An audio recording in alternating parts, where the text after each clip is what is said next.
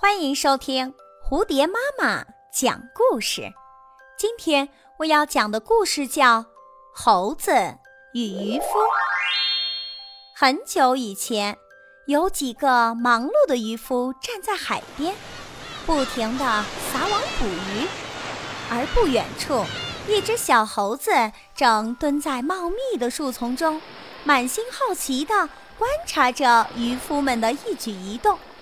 这只猴子看了半天，觉得渔夫们所做的事情并没有什么技巧可言，只不过是简单的重复一个动作而已，便对此嗤之以鼻。后来午饭时间到了，渔夫们纷纷回家去了，而将渔网留在了沙滩上。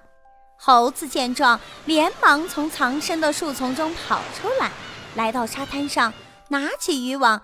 模仿渔夫们的动作，将网向海里抛洒出去。没想到他竟然将自己罩在了里面。